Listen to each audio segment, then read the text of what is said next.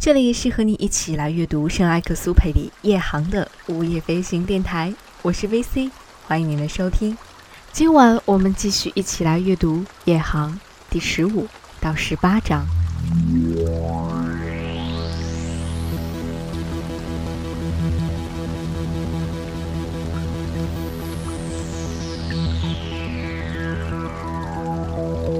这张折成四叠的纸条是来救他的吧？法比安咬咬牙打开，无法跟布宜诺斯艾利斯通话，发报机不能使用，手指碰上就起火星。法比安一看火了，要回答他，但是当他的手放开操纵杆要写字的时候，强烈的气浪吹透他的全身，漩涡把他连同五吨钢铁往上举起，左右摇晃，他只得不写。他的双手重新揪住气浪往下压。法比安深深吸口气。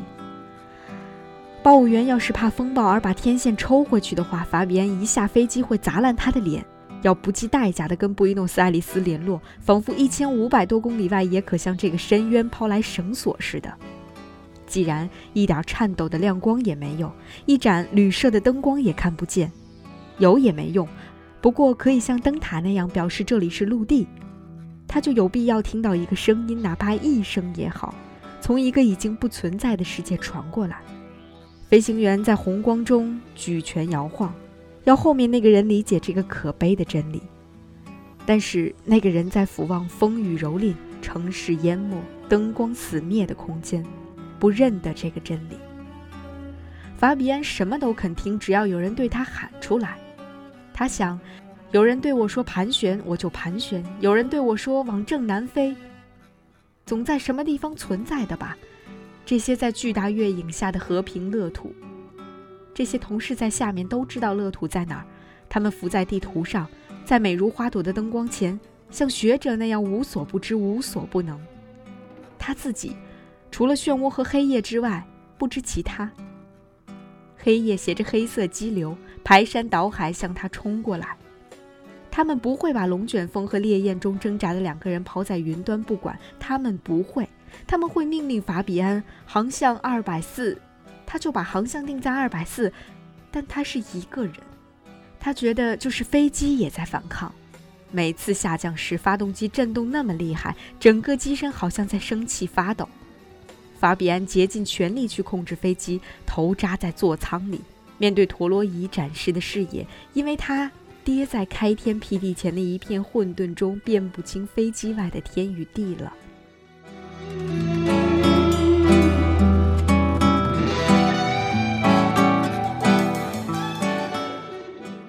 但是方位指示仪指针越摆动越快，他根本没有办法跟着修正。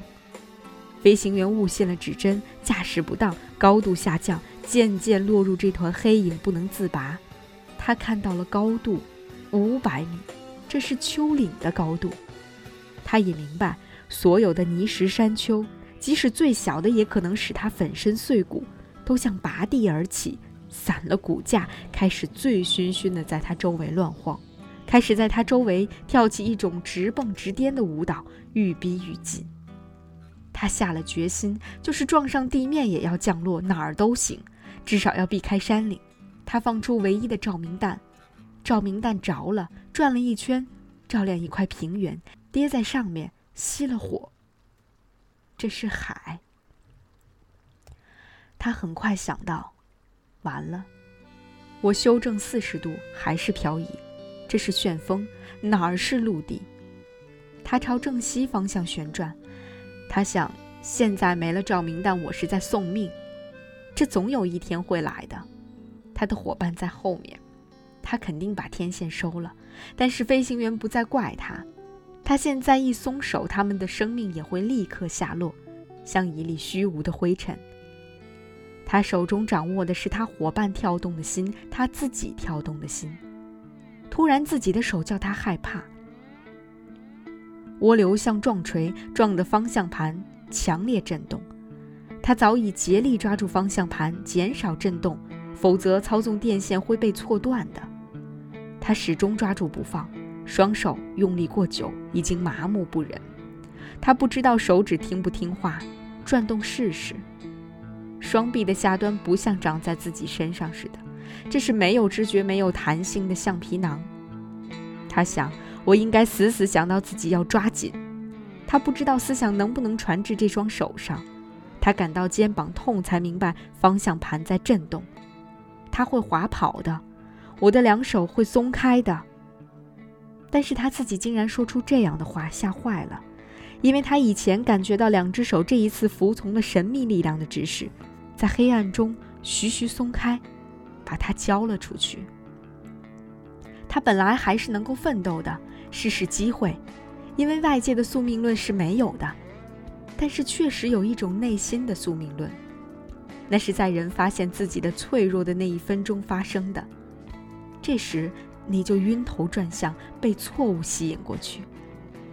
就是在这一分钟，在他头上，在暴风雨的缝隙之中，亮起了几点星光，像捕鱼篓底放的吞了要死的钓饵。他明知这是一口陷阱。曾经有人看见一个窟窿中有三颗星朝他高飞，后来再也没有下来，在那里咬上了星星就挣不脱了。但是他那么渴望光明，还是往上飞。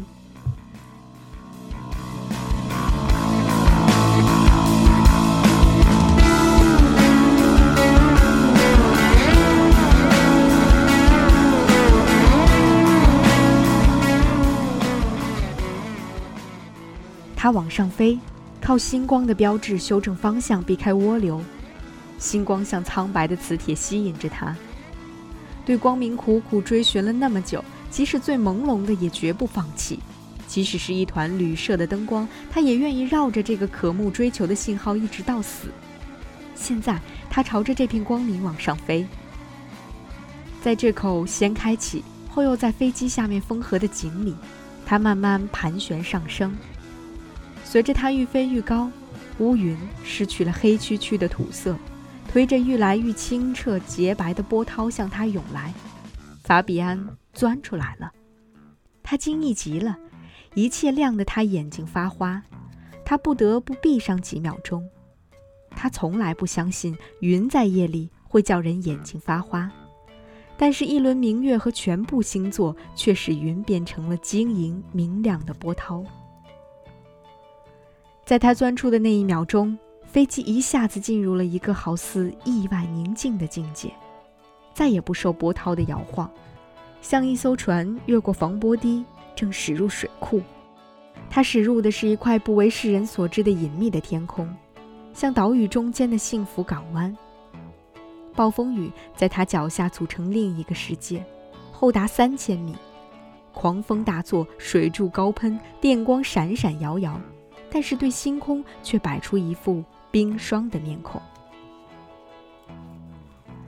法比安以为到了奇异的太虚幻境，因为一切变得亮晶晶的，他的手、他的衣服、他的翅翼。因为光不是从上往下照的，而是从他身下、从他四周、从这些雪白的积云中释放出来。这些云在他身下。把从月亮中吸收的血光都往外反射，左右两边的云高耸入塔，也是这样，到处流转一种乳白色的光辉。机组的人沉浸在中间。法比安转过身，看见报务员在笑。这下可好了，他喊。但是喊声消失在飞行声中，唯有笑容交流着心声。我完全疯了，法比安想，还笑呢。我们可是没救了。可不是，黑影里千百条手臂把他撒开了，他仿佛一名囚徒被松了绑，准许独自在花径上散一会儿步。太美了，法比安想。他遨游在密密匝匝珠宝堆似的群星中间，在这个除了他法比安和同伴以外绝无生命的世界上，如同神话上的。城市小偷闯进了珍宝室，再也走不出来。他在珠光宝气中遨游，说不尽的风光，可也别想有指望。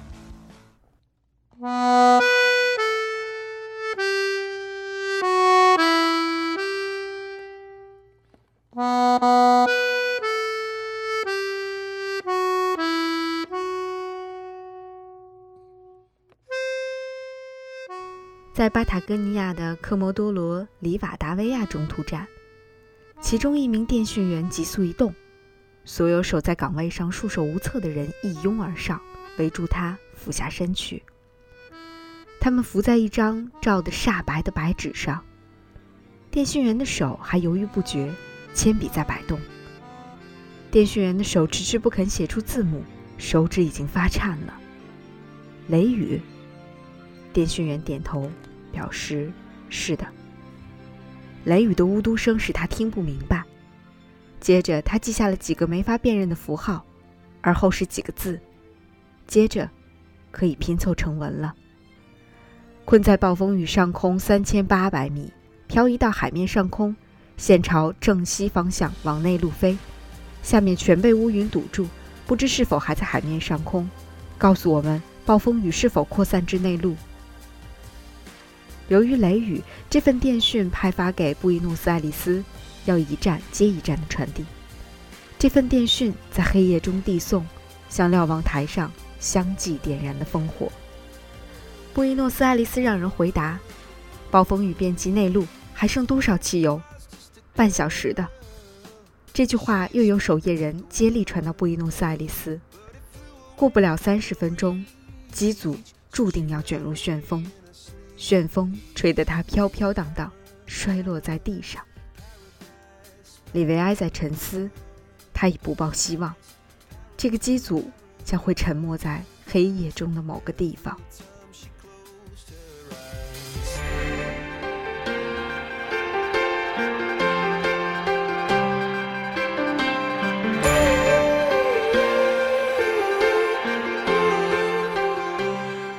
李维埃记起童年时给他留下的一个深刻印象：人们集干池塘，发现一具死尸。这片黑暗从大地上消失以前，这些黄沙、原野、麦地重现在阳光下以前，什么也不会找到的。以后可能有几个农民遇见两个孩子，手臂曲着盖在脸上，熟睡了似的，躺在青草和金光之中。四周一片和平气象，但是他们已经给黑夜淹死了。李维埃想到，深沉的黑夜像神奇的海洋，埋下了多少金银财宝。黑夜里，这些苹果树带着尚未授粉的满枝繁花，等待着天明。黑夜是富裕的，充满芳香。沉睡的羔羊，尚无颜色的花朵。慢慢的，朝着太阳将升起肥沃的沟篱、滋润的树木、新鲜的须木。但是在这些现在已经不伤害生命的山岭、草原的羊羔之间，在吉祥的世界上，将有两个孩子，像在睡觉。有的东西，已经从眼前的世界，悄然飘至另一个世界。李维埃理解法比安的妻子，他不安。温柔。这份爱情是不久前才给他的，像借给穷孩子的玩具。李维埃想到了法比安的手，这只抓住操纵杆还可以把他的生命掌握几分钟的手。这只手曾经爱抚过，这只手放在一个胸脯上，像神的手会引起内心的骚乱。这只手放在一张脸上，是这张脸。改变表情，这只手是神奇的手。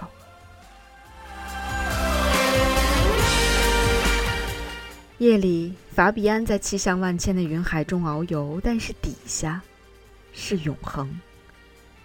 他迷失在唯有他一人居住的星座之间。他用手掌握这个世界，用胸膛握住这个世界。他把人间的全部财富紧紧地拴在了方向盘上，把他最后总要归还的无用的珍宝，不胜绝望地从一颗星拖到另一颗星。利维埃想到，还有一个电讯站在监听，唯一还把法比安与世界相连的，是一道乐波，一支哀乐。这不是一声叹息，不是一声尖叫，却是。最纯正的绝望之音。